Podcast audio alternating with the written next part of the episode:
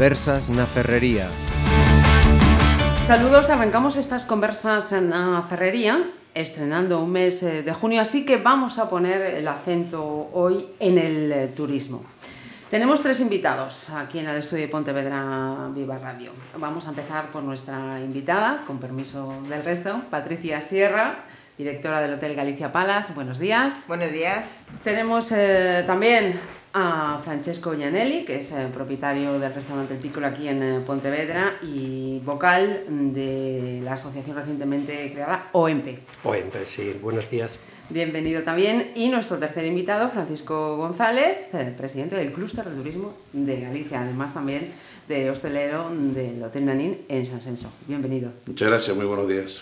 Pues con ellos vamos a chequear cómo están esas eh, previsiones que según Excel Tour en, este 2016 hemos tenido el, el, mejor comienzo de los últimos eh, cinco años y nos avanzan que vamos a tener un verano positivo. No sé si compartís si esas perspectivas ya se, se ratifican a estas alturas de año o cabe todavía alguna duda de que, bueno, todavía nos queda un poquito por ser tan, tan optimistas. Bueno, mira, el optimismo está siempre sobre la mesa. Si no fuese así, tendríamos muchísimos problemas los que trabajamos en turismo.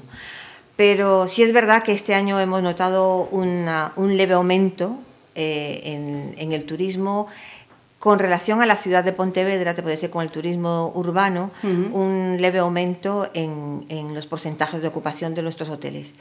Eh, no cabe duda, y, y, eso hay que resaltarlo siempre, eh, la ayuda que tenemos con los eventos deportivos en la ciudad, uh -huh. que nos dan una posibilidad muy grande de tener clientes que de otra manera a lo mejor no llegarían. Y también la situación que está eh, tomando Pontevedra en cuanto al mapa mundial. Uh -huh. ¿no? Ya no hablo del mapa de España. En España ya estamos bien conocidos, realmente se ha luchado mucho durante muchos años y ya hemos colocado Pontevedra donde tenía que estar para nosotros siempre será la segunda después de Santiago en zona monumental. Y, y de acuerdo con esto, nos estamos situando fuera de España eh, de una forma muy rápida, uh -huh. viéndolo en nuestros tipos de clientes. Han crecido los clientes extranjeros en la ciudad, cosa que es un, un punto importante para, para ver qué tipo de conocimiento y, y opiniones tienen los extranjeros de nosotros. Y, y, luego también el Camino de Santiago nos está cada vez promocionando en mejor condición, ¿no? Uh -huh. Y eso no cabe duda que no, nos va a mejorar cada, cada, año más. Este año sí, este año hemos empezado, un, a pesar de las inclemencias eh, meteorológicas, eh, hemos tenido una ocupación muy importante en comparado con otros años. O sea que estamos viendo una posibilidad de que esto vaya en aumento. ¿no? Todo uh -huh. dependerá lógicamente, eh, que eso es importante y tenemos que tenerlo en cuenta. Está sobre la mesa el 26 de junio, tenemos eh, eh, estas elecciones y, y, esperemos que eso no se nos retrase en, en, cuanto a lo que tenga que ver con nuestra ocupación. Francisco y Francesco, no esperéis a que yo os dé la palabra, esto debate puro y duro. Bien. En vuestro caso será eso, la restauración, sí también habéis notado eso. Esa, sí, esa perfectamente, coincido en el análisis que, que hice eh, la señora Patricia. Y además, eh, tengo de remarcar que el Camino de Santiago, y en nuestro caso el portugués mismo, sí que está aportando mucho, mucho más en los últimos años. También en calidad de turismo. Mm. Antes teníamos la costumbre de hablar siempre un poco en línea genérica del pellegrino, el pellegrino que pasa, el pellegrino mochilero, sí, sí, indudablemente tuvimos esta etapa, pero ahora el pellegrino que se acerca a Pontevedra, eh, a Pontevedra es un pellegrino más culto, es uh -huh. un, un, pellegrino que tiene más capacidad de, de, eh, de recepción de lo que ofrecemos nosotros. Las ocupaciones son, son ya de hoteles, no uh -huh. es solo de paso. Restaurantes ya se notan eh, el paso del peregrino en el restaurante. Y la única nota negativa que yo puedo mirar en todo esto es que seguimos necesitando la crecida profesional de la hostelería de Pontevedra. Uh -huh. Eso sí porque aún tenemos déficit eh, latente que me dan un poco que pensar sobre qué tenemos que hacer nosotros los profesionales para poder mejorar. Uh -huh. O sea, mirar dentro del propio Mirar sector, dentro de nosotros claro. para abrir aún más profesionalmente, por ofrecer más servicios, más eh, atención al cliente extranjero, foráneo, eh, porque en el déficit de Pontevedra Atlántica, pues de Pontevedra, de la hostelería, es que casi nadie habla, ningún personal te habla en lengua extranjera, que no, no, tiene modo de recibir a un cliente y atenderlo como se tiene, porque parece, parece todo indio, todo que se va por seños. Eh, eso, a esta altura, Pontevedra, per la posizione che tiene justamente dove sta situata a livello mondiale e nel conoscimento di tutto l'estamento di Pontevedra come la città più bonita, la città preziosa, uh -huh. non possiamo permetternos una. De Perder ese, sí. ese tipo de cliente. Eh, Francisco, tu visión además también es mucho más amplia, ¿no? estando en el clúster. No, sin duda ninguna. Eh, creo que después de muchos años de trabajo, si quieres un titular, para mí llegó el momento de Galicia turísticamente hablando. Creo que eh, hemos llegado a ese punto en el que a nivel empresarial en Galicia hemos entendido el turismo como una verdadera actividad empresarial. Creo que pasábamos de puntillas sin darnos cuenta de que el turismo significaba eh, un porcentaje muy alto del Producto Interior Bruto. Estamos hablando que ya estamos hablando del 11% del Producto Interior Bruto al día de hoy. Estamos hablando de la generación de empleo del 12% de, de, generación de empleo y por lo tanto es una actividad eh, comercial, industrial muy importante. ¿no? Uh -huh. A veces cuando, cuando no nos damos cuenta de, de, de los valores de que estamos hablando, y sin embargo, pues en el mes de agosto la facturación en, en, eh, a clientes internacionales, que es nuestra venta, nuestra exportación, es básicamente eso, la venta directa a, a clientes internacionales, pues la facturación del mes de, de agosto eh, es la misma que la de todo el año en el mundo del vino, uh -huh. por poner un ejemplo, ¿vale? Quiero decir, eh, estamos trabajando muy duro en lo que es la promoción internacional, creo que hemos descubierto, por ejemplo, que el Camino de Santiago es el gran embajador turístico de Galicia. Parecía que de alguna manera vivíamos a espaldas del Camino de Santiago y sin embargo nos estamos descubriendo, eh, como decía bien ahora él, que eh, el Camino de Santiago es ese gran generador de turismo internacional.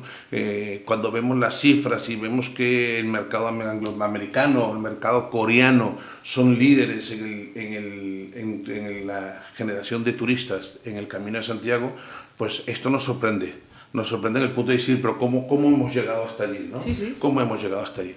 Y sin duda ninguna tiene muchísimo por dar, ¿no? Y por supuesto el camino portugués, el camino francés yo creo que está muy bien publicitado, uh, muy bien batallado, eh, posiblemente pueda tener inclusive los primeros síntomas de, de sobreexplotación y hay que cuidar el camino francés. Y una de las cosas que tenemos claro es que tenemos que comenzar a vender el resto de las variantes. Y una sin duda ninguna es el, el camino, camino, portugués, portugués. el camino portugués, portugués. con todas sus diferentes eh, variantes, podemos decirlo. Tenemos el normal, ahora tenemos el nuevo sí. que pasa por... La ruta antigua, una ruta más sí. moderna, ¿vale? a pie, a caballo... Inclusive la, la mancomunidad del Sarnés también está trabajando con la nueva ruta del Padre Sarmiento. Quiero decir uh -huh. que el Camino de Santiago está eh, encaminado a ser ese gran generador de turismo internacional. Por supuesto, estoy de acuerdo con Patricia. Pontevedra... Mmm, Sí, vamos a decir que es la segunda para no tener problemas con nadie, pero los que estamos en San Sencho lo ponemos como la primera porque además lo tenemos muy cerquita, ¿no?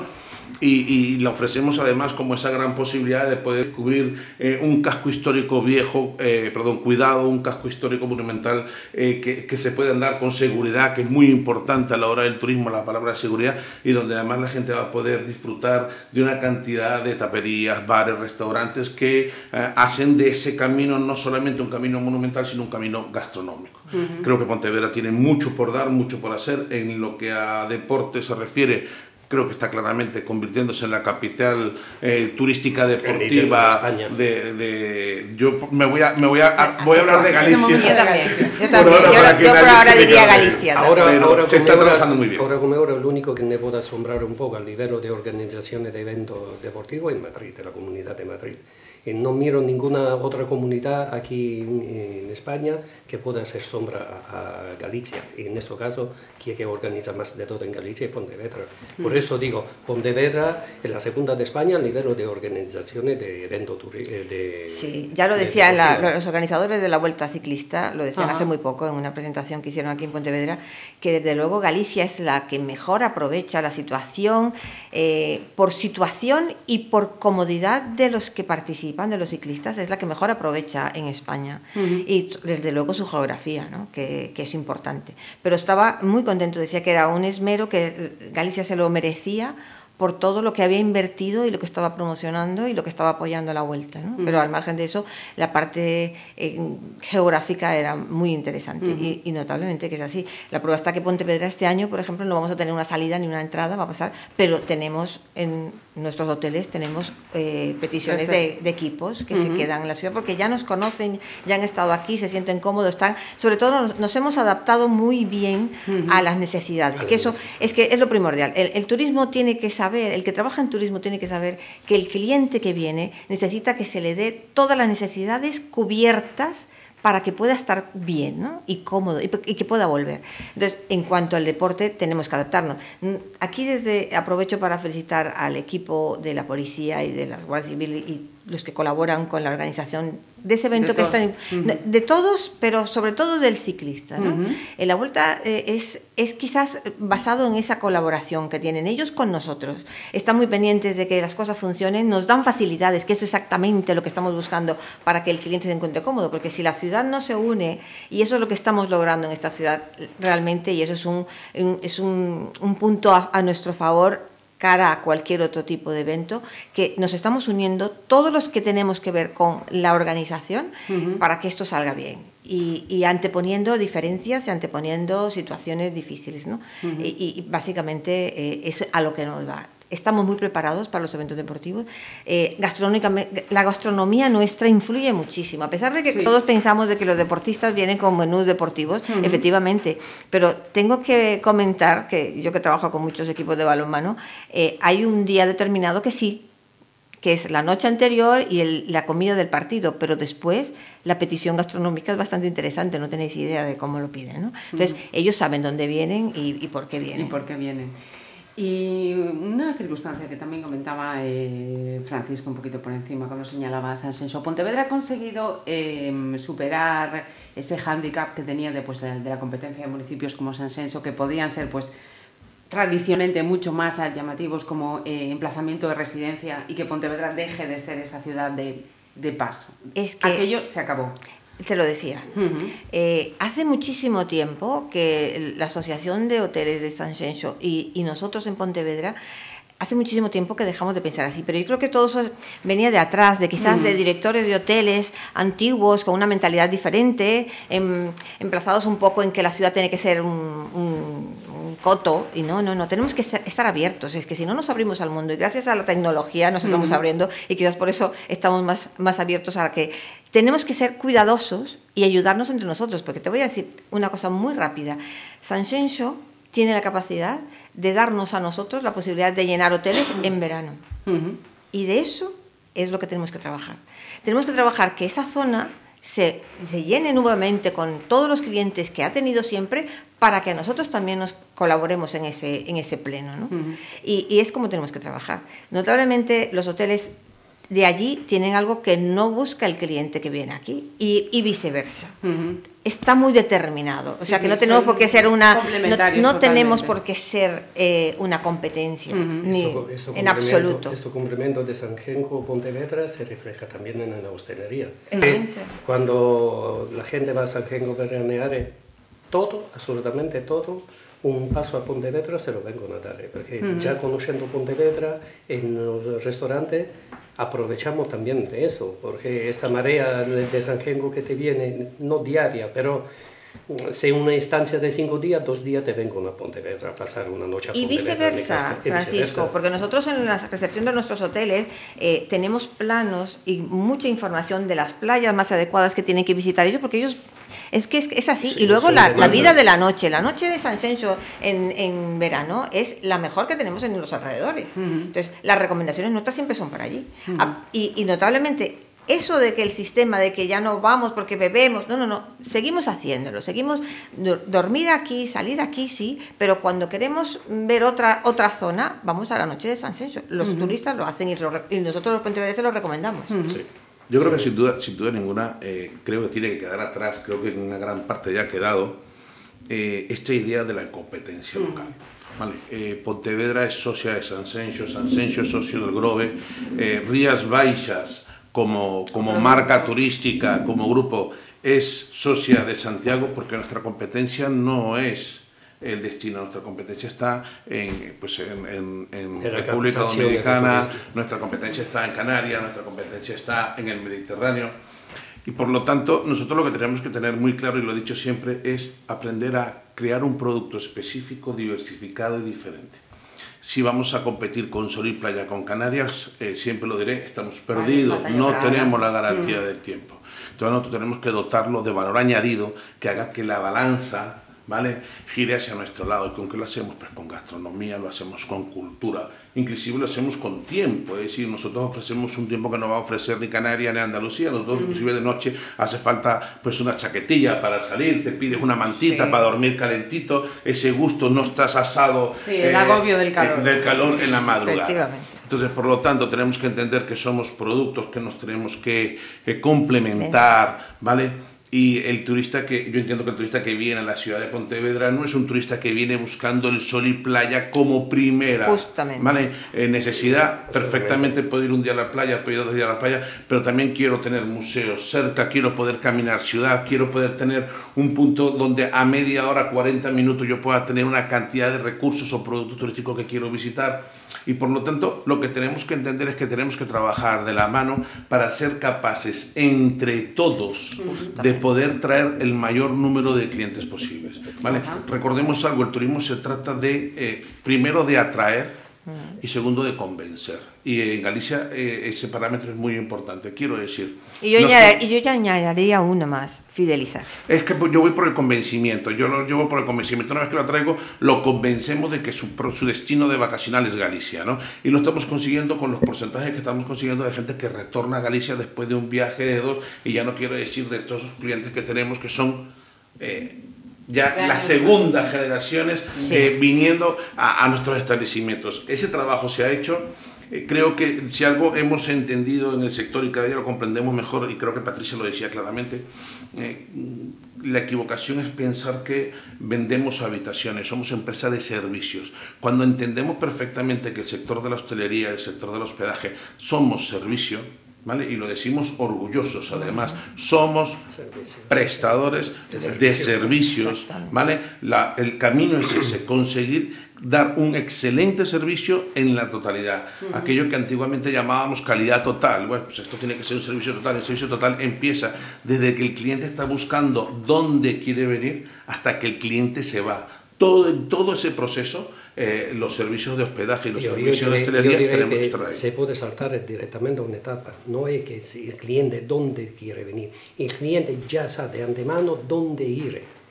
No es que lo tiene que buscar. Nosotros tenemos que buscar las situaciones optimales de poner Pontevedra como punto de referencia a nivel de la gente que voy de vacaciones, voy a Pontevedra. Porque Pontevedra ne ofrece eh, sol cuando podemos, no es sol que deseamos todo, pero hotel, playa, gastronomía, senderismo y además tenemos otro eh, patrimonio, histórico. patrimonio histórico y tenemos un campo que aún no se abrió, que yo pienso a, mi modesto punto de vista que ne puede dar mucho juego aún el turismo de, de católico, de, de, religioso, que aún no se abrió, porque están iglesias, catedrales estupendas, fantásticas, mausoleos, que aún no se, estamos disfrutando, que, pero mucha gente en toda Europa lo, quiere, lo requiere, lo, requiere, lo reclama, lo reclama a vos, y que aún podemos disfrutar de algo más.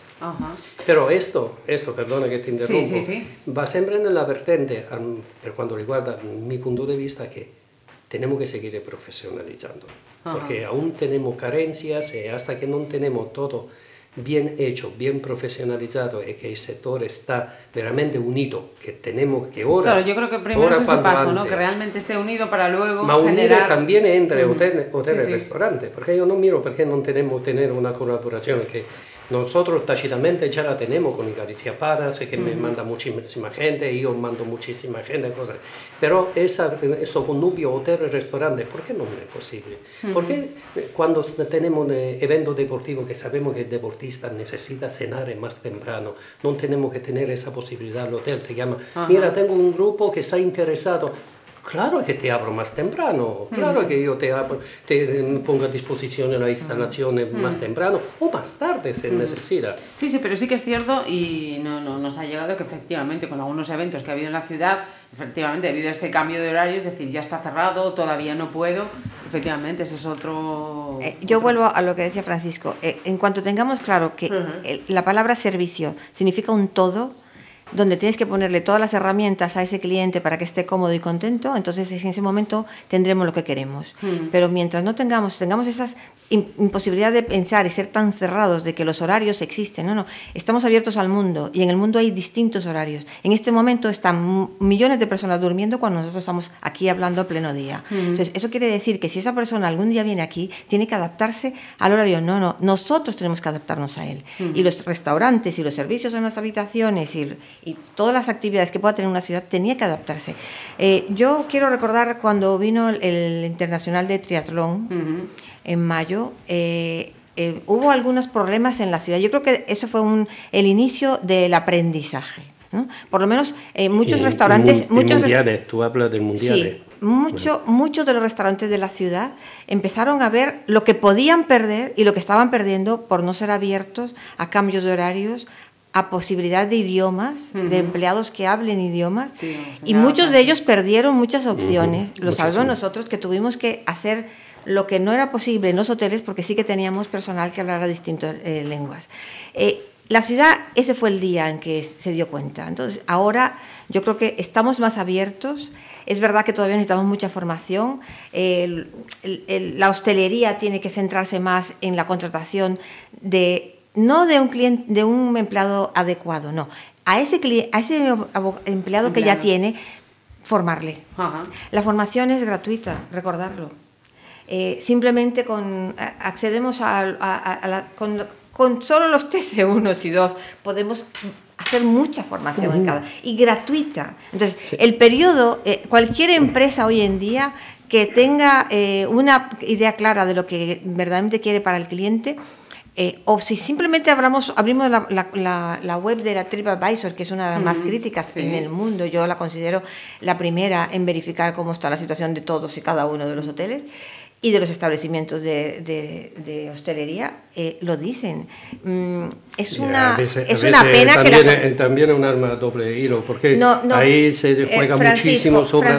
Tienes toda la razón, pero Francisco, tenemos que aprender de, esas opiniones. mira, eh, hay, una, hay, una, hay un factor que influye mucho. Si tú entras en TripAdvisor y buscas los comentarios que te han hecho a ti, eh, hay de 7, de 15, puede haber 3.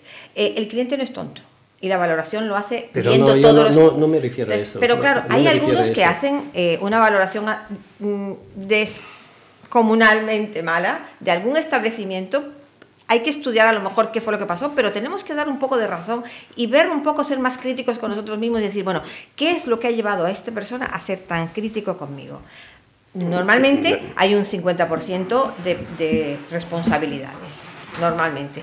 Pero bueno, es que eh, para eso están estas, estas puertas abiertas al mundo, para que tengamos más claro Tú, tú, muy bien sabes, eh, tú lo puedes ver por ti, pero vamos a hacer un poco general. No, yo Los lo miro en general, no lo miro para mí. Lo miro todo. Hay un montón de establecimientos en la ciudad que en verano eh, tenemos una imposibilidad de comunicarnos con los empleados de los establecimientos. Y yo a eso me referí antes cuando te estoy hablando de profesionalizar el sector. que nadie, y en eso estoy de acuerdo, perfectamente de acuerdo contigo. Pero ya no solo por el idioma, es que algunos no saben ni controlar una bandeja de cuaderno. No, ahí estamos, pero, pero profesionalizar el sector tenemos que ser ante nosotros nosotros, eh, propietarios, nosotros, nosotros... No, no, no, a la asociación, no, no, no podemos individualizar. No, no, no, no hablo de asociaciones, hablo, hablo de empresario. No, pero es que ahí está el eh, error, Francisco, Francisco, mira, nosotros en el... no, te lo voy a decir claramente, eh, cuando abrimos la asociación de, de hoteles de la ciudad, Aquí cada hotel iba por su rienda suelta y Francisco tendrá muchísimo más experiencia porque Sanxenxo en su inicio fue peor. Cuando se logra unir un grupo de empresarios haciendo ver que realmente tenemos que ir todos juntos de la misma mano, en una mesa sentados ya podemos mm, ver claramente las necesidades que tenemos todos, no yo, no individualizar. Entonces, en general, ¿qué necesitamos todos? En nuestra asociación empezamos por la formación. La espera, la formación. Muchos de nuestros recepcionistas, pero muchos no estaban ni adecuadamente profesionalmente eh, eh, preparados, ni los idiomas. Y allí empezamos. Hay que aclarar que tenemos que ser críticos. Cada uno de nosotros puso sobre la mesa cuáles eran las necesidades que teníamos en cada uno de nuestros hoteles y cuál era la solución más adecuada para hacerlo. Si tú te pones, yo no, porque yo no puedo, o los míos son muy buenos, no, no, no, aquí hay que hacer todos juntos. La hostelería de la Pontevedra tiene que unirse. Está, han dado un buen paso. Yo me alegré mucho cuando empezó esta asociación. Es, es el momento, porque lleváis mucho tiempo trabajando individual, individualmente. Estamos diciendo exactamente la misma cosa. Y en modo distinto lo estamos diciendo. Yo cuando te hablo de profesionalizar, Claro, por eso estamos nosotros asociados, que queremos englobar cuanto más posible eh, asociados para poder profesionalizar más el sector. Yo no te hablo de individualmente, no te hablo de Francesco y Andene como yo persona. Yo te estoy hablando como asociado de eh, OMP que estamos abriéndole a la hostelería local para poder aglutinar cuanto más posible el restaurante, para poder empezar a hacer un discurso un trabajo coherente con i tempi e con le, i mezzi che teniamo a disposizione. Mm-hmm. Io solo eso te sto diciendo. Sí, nunca, sí, absolutamente, claro, yo, absolutamente si me nunca. De todas maneras, me gustaría, yo no quisiera que mm, la imagen o, la, o, la, o, el mensaje o la sensación que dejemos es de eh, no profesionales. No. Creo que, por eso, creo que es muy importante.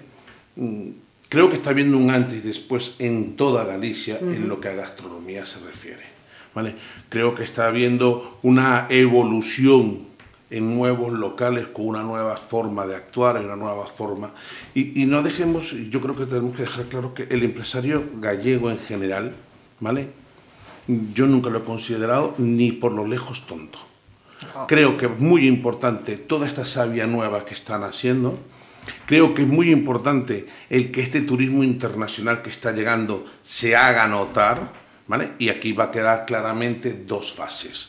La de los empresarios que entendiendo la situación se readapten, crezcan, se regeneren a través de asociaciones buscando la formación, buscando la mejora, y el establecimiento que está encaminado a la muerte, al cierre, porque no se va a ver adaptado a una nueva situación turística y comercial. Pero dicho esto, creo que en Galicia se comienzan a hacer ya desde hace algún tiempo las cosas de otra manera. Mm. Creo que ha habido eh, una evolución muy importante en todos nuestros centros de formación. Aquí en Pontevedra pues tenemos el Carlos Orosa, que creo que están haciendo un trabajo fantástico sí, en lo que a formación y hostelería se refiere, pero tenemos más, en Vigo tenemos... Y ahora con la nueva instalación, con la nueva instalación sí. que es fantástica, aún mejor. Por eso digo que es muy importante lo que estáis diciendo. San Sencho, me acuerdo en el año 2002, éramos tres asociaciones enfrentadas eso claramente era un retraso, un retraso, un letargo en el crecimiento empresarial. En el 2002 fue cuando nació el consorcio de empresarios, uh -huh. que era la unificación ¿vale? de esas tres asociaciones. Hoy 14 años después, el consorcio de empresarios forma parte de la empresa turística de, del municipio de San Sencho. Creo que el crecimiento la expansión a partir de ese momento fue muy potente en San Sencho porque todos los empresarios, cuando digo todos los empresarios, hablábamos de restauración, hablamos de comercio, hablamos de todo en general, porque claro, cuando hablamos de turismo, y siempre digo esto, cuando hablamos de turismo, que alguien venga y me ponga los límites de qué es turismo. ¿no? Turismo es una de las, mm, de las empresas más horizontales que podemos tener. ¿vale?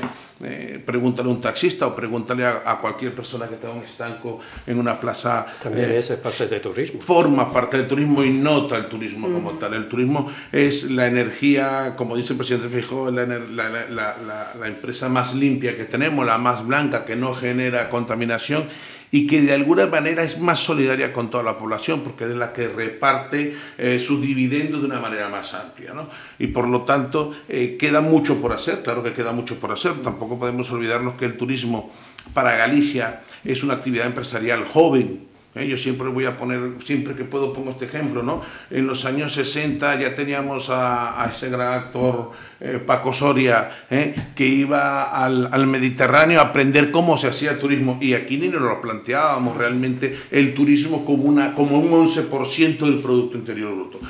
Por lo tanto, el turismo es eh, una actividad que está en creciente, estamos creciendo constantemente y es muy importante que entendamos que formamos todos parte de esta, de esta actividad.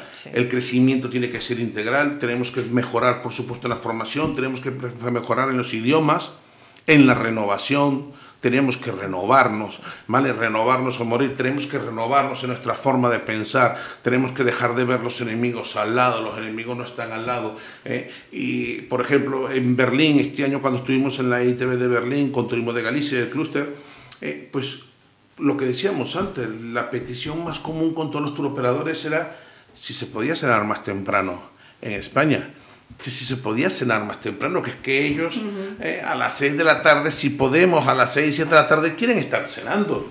Y si queremos trabajar a ese turista internacional, tenemos que adaptarnos a ese turista internacional, no nos queda más remedio. ¿vale? Generador de divisas, la desestacionalización de nuestro sector pasa por el turismo internacional. España es un país estacionalizado. En España comenzamos a ver ya estos días que llega el verano, se cierran plazas de hospitales, cierran fábricas. España se paraliza en el mes de agosto. España es un país, como decía, estacionalizado. Si queremos desestacionalización, eso implica sector internacional, claramente apostar por el mundo internacional. Y te iba a decir algo, Patricia, que habías comentado también y se me fue el santo cielo. Pues también quería, quería eh, preguntaros, ver una situación que veremos a ver si este verano es esa última, ¿no? porque su regulación está en marcha, y es el tema de las viviendas privadas para, para uso turístico. ¿no? Qué guay. Sí, bueno. sí, a ver, viviendas de uso turístico. Eh, las viviendas de uso turístico es un decreto que yo espero que se apruebe, ¿vale? Que yo espero que no se politice, que no sea una arma arrojadiza, eh, en el que los empresarios turísticos hemos sido realmente solidarios, ¿vale? Eh, es una situación en la que siempre pongo el mismo ejemplo, el sol no se puede tapar con un dedo, no le podemos poner puertas al campo, esa actividad está ahí, ¿vale?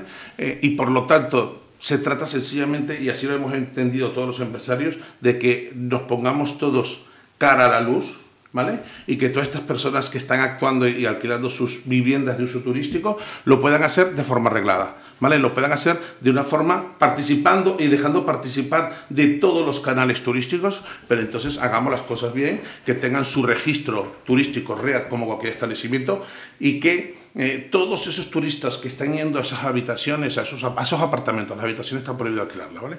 A esos apartamentos cuenten como turistas en todos nuestros censos porque es muy importante. Es muy importante. Quiero dejar claro que el decreto de viviendas de uso turístico son tres decretos, son, es un, perdón, es un decreto con tres eh, formas distintas de hospedaje y que se está confundiendo la gente, hay que, hay que entenderlo bien. Se regula los apartamentos turísticos, que son esos bloques enteros de apartamentos, edificios enteros de apartamentos que tienen su recesión y que tienen una serie de normativas cumpliendo turismo.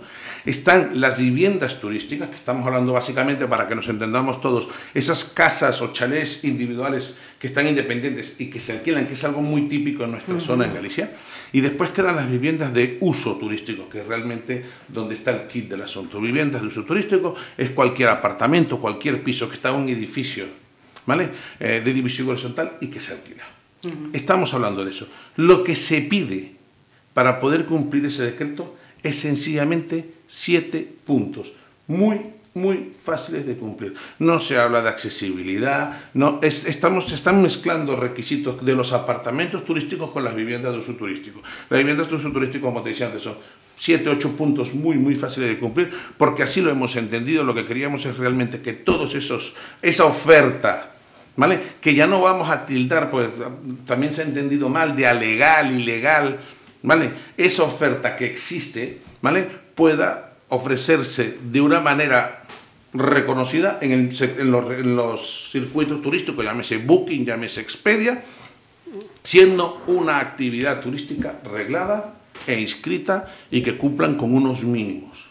¿Vale? Y estamos hablando de mínimos, sencillamente que, ser, que todas las personas que entren en esos apartamentos se identifiquen por seguridad, que tengan un seguro de responsabilidad civil, que creo que es muy interesante, pero no ni siquiera se, en el decreto se llega a hablar si las camas tienen que ser de una medida, no, si tiene que tener lavadora, no, no dice nada, dice simplemente que sean habitables. Que sea un, registro.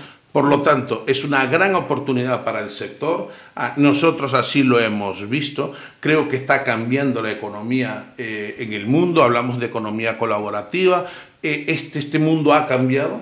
Con la entrada de Internet en nuestro sector ha sido eh, casi decir echar abajo y volver a levantar este, este sector. Y por lo tanto, o entendemos que algo está cambiando y nos adaptamos lo más rápido posible a ese cambio o sencillamente el cambio nos lleva por delante. Sí, notablemente aquí en Pontevedra tenemos muchos casos de esta situación. No, no estaban eh, regulados por ningún tipo, ni por el turismo, ni por ni por la Junta, no estaban regulados por ningún... Y estamos hablando igual de ocho o nueve años ¿eh? atrás. Eh, nosotros como la asociación estuvimos intentando hacer presión para que tomaran nota de quiénes eran y de alguna manera, ya no porque fuesen una competencia desleal, que no lo son, porque tenemos que adaptarnos, como bien dice Francisco, hay que adaptarse a la situación. Hay un, hay un turismo europeo adelante que trabaja y que le gusta este, este, tipo de viviendas. Entonces, hay que adaptarse a ellos. Nosotros como hoteles modernos o mm, eh, eh, actualizados, no podemos ofrecer ese tipo de turismo. Ellos quieren casas, pisos independientes y sobre todo casas. Aquí en Pontevedra tenemos tres casos y que con ayuda de María Ángeles Herrero estuvimos intentando que se le, por lo menos que se les vigilara, que estuvieran pendientes de ellos para que no cometieran ningún error que luego fuera a repercutir a todos negativamente, ¿no? Pero ahora que ya entraron en que pues, con la posibilidad de que puedan acogerse todos a, esa, a regularse, a entrar con unas reglas concretas y adaptarse a la situación que tenemos todos los que estamos en el negocio del servicio, yo creo que es una oportunidad grande. Pontevedra, desde luego, porque aquí hay muchísimas posibilidades de hacer ese tipo de turismo en casas bajas, como tenemos tantas en esta ciudad, que algunas están cerradas. Ahora mismo, hace poco me acaban de informar que unos amigos que han comprado una casa de esas mm, bajas que estaban totalmente desubicadas y, y totalmente hay que invertir mucho dinero, pero las van a coger para hacer algo parecido a esto, entre hospedaje y cultura. ¿no? Entonces, esto es lo que tenemos que fomentar aquí, no, no, no cerrarnos a esa posibilidad. Eh, mm, aún tenemos muchas posibilidades de sacar más camas para Pontevedra si así lo hacemos. Me parece bien, me parece todo bien. Eh, ese es exactamente el mismo discurso de la hostelería con los furancho. Eh, el famoso furancho, así tanto mm, estigmatizado, porque yo pienso que eh, al dirá del que te puede parecer bien o mal, todos tenemos una posibilidad en común de poder mejorar en todo. Ahora, el furancho no lo estigmatizamos. Un furancho, chi quiere ir al furancho sempre irá al furancho. No, no, no, non te va a sacare e trabaja a un ristorante perché tu te, una noche con amici te ne vai a un furancho. Pero es lo que tenemos que pretender, es lo que tenemos que se pone nella mesa, la legalità è una cosa. Queremos un furancho, perfecto, pero que el furancho cumple con los requisitos que, tenemos todo. Que jugamos todo con la misma regla. Porque yo tengo que pagar los impuestos que el furancho no pago, porque yo tengo que estar sujeto a delle norme higiénicas que el furancho no tiene, porque yo tengo que tener un servicio que el furancho no tiene. Eh, eso eh, comporta a pagar eh, los salarios justos y todo esto. Los contratos, los contratos y todo eso. Todo mm. es aceptable, siempre de la parte que de la legalidad. las mismas reglas. Y antes de, de ir terminando, me, sé que este tema daría para que siguiésemos muchísimo más, más tiempo, podemos volver a reunirnos más veces, sin duda alguna, pero lo mencionaba también eh, Francisco, esa ventana tan gigantesca y sin límites que se llama Internet.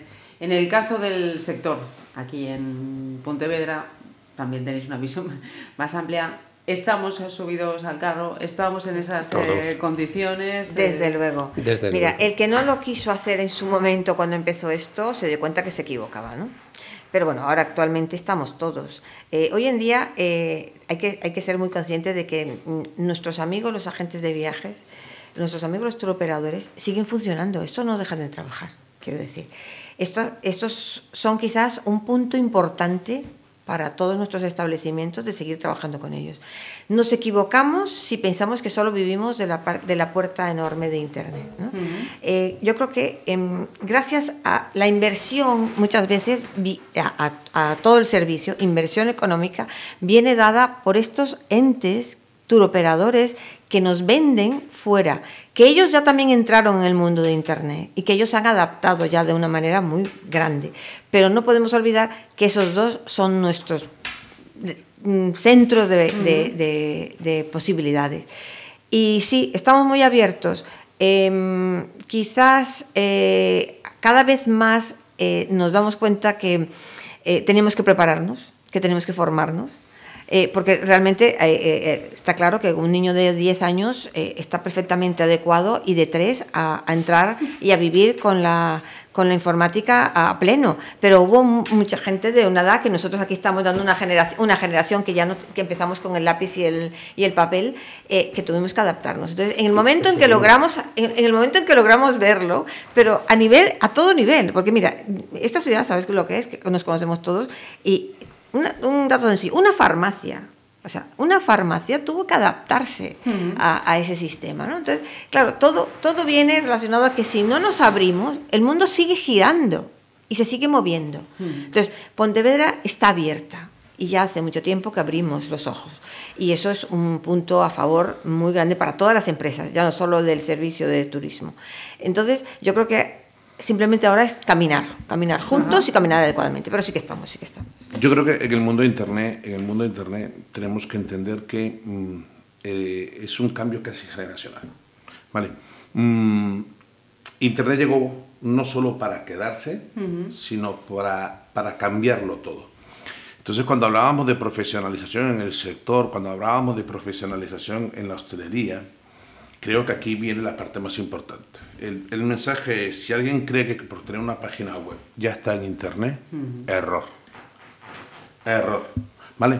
Internet es algo más que un canal de comunicación. Internet es la máxima posibilidad de comercialización ahora mismo para, para poder conseguir un cliente directo. ¿Vale? Y por lo tanto tenemos que entender que debemos tener páginas adaptadas, páginas responsivas que puedan verse en cualquier formato, páginas que realmente no solamente den información, sino que den la posibilidad de la venta online, porque es lo que la gente busca. Más del 50% de las búsquedas ya son directamente de nuestros móviles, no son de ordenadores, ni siquiera de tableta. El móvil es el que manda y por lo tanto en el sector del hospedaje sobre todo eh, la gran revolución tiene que venir en el, en el, departamento de reservas, de recepción y de comercialización. Ahí es donde nosotros también tenemos que hacer la apuesta final. Eh, esto se va complicando cada día más, nosotros inclusive desde, desde el clúster estamos viendo la posibilidad de una herramienta que estamos ahí en estudio, eh, es una herramienta súper completa que viene inclusive con un channel manager incluido, con la posibilidad de tener, poder estar en diferentes portales a la vez. Quiero decir, eh, esto es muy importante, sobre todo cuando después quieres llevarlo a hoteles y es complicado. Entonces ahí tenemos que hacer una gran formación y una gran renovación y una apuesta clara por una herramienta que, como digo yo, llegó para quedarse y es que se llama Internet. Pues eh, Patricia, Francesco, Francisco, muchísimas gracias por acompañarnos y buen verano. Será, seguramente que será.